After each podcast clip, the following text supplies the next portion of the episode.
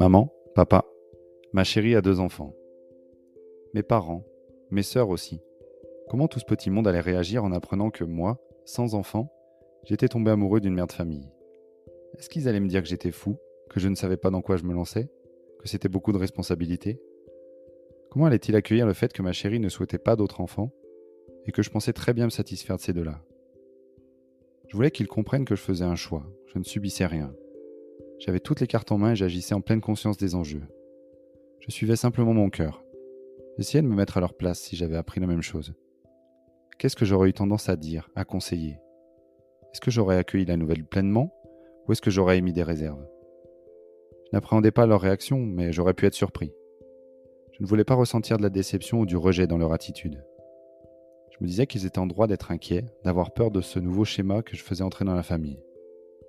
Je m'attendais pas à un enthousiasme instantané et sans réserve. J'espérais de l'écoute, de la compréhension et de la curiosité. Je n'ai pas été déçu, même si je ne me souviens pas du tout de la façon dont je leur ai annoncé.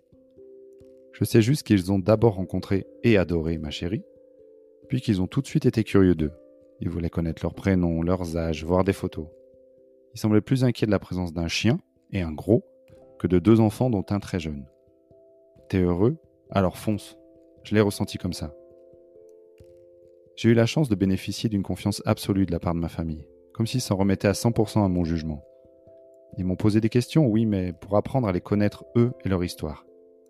Leur principale préoccupation était de pouvoir les rencontrer au plus vite. les photos, ça va 5 minutes. Il a fallu les rendre réelles, ces petits choux. Les présentations allaient donc être faites. La fusion de mes deux mondes. J'étais peut-être le plus mal à l'aise. Ma famille allait me voir dans un nouveau rôle, pour lequel ils ne m'ont pas vu répéter ni me préparer. Qu'allait-il penser de ma façon de faire avec les enfants? Me trouverait-il crédible, naturel? Allait-il me laisser faire les choses à ma manière, sans jugement, sans intervenir? Tout s'est passé de façon simple et spontanée.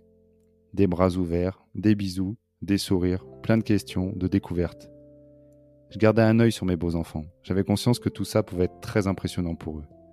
J'étais sûrement plus inquiet que ma chérie et son évidente sérénité. Je crois que chaque personne présente avait envie que tout se passe bien. Des petites attitudes timides, évidemment, mais aucun malaise. En quelques minutes, mes nièces et mes neveux ont intégré les enfants à leur jeu. On entendait quelques échanges entre eux. Comment il s'appelle ton papa? Mon tonton, c'est ton beau-père alors.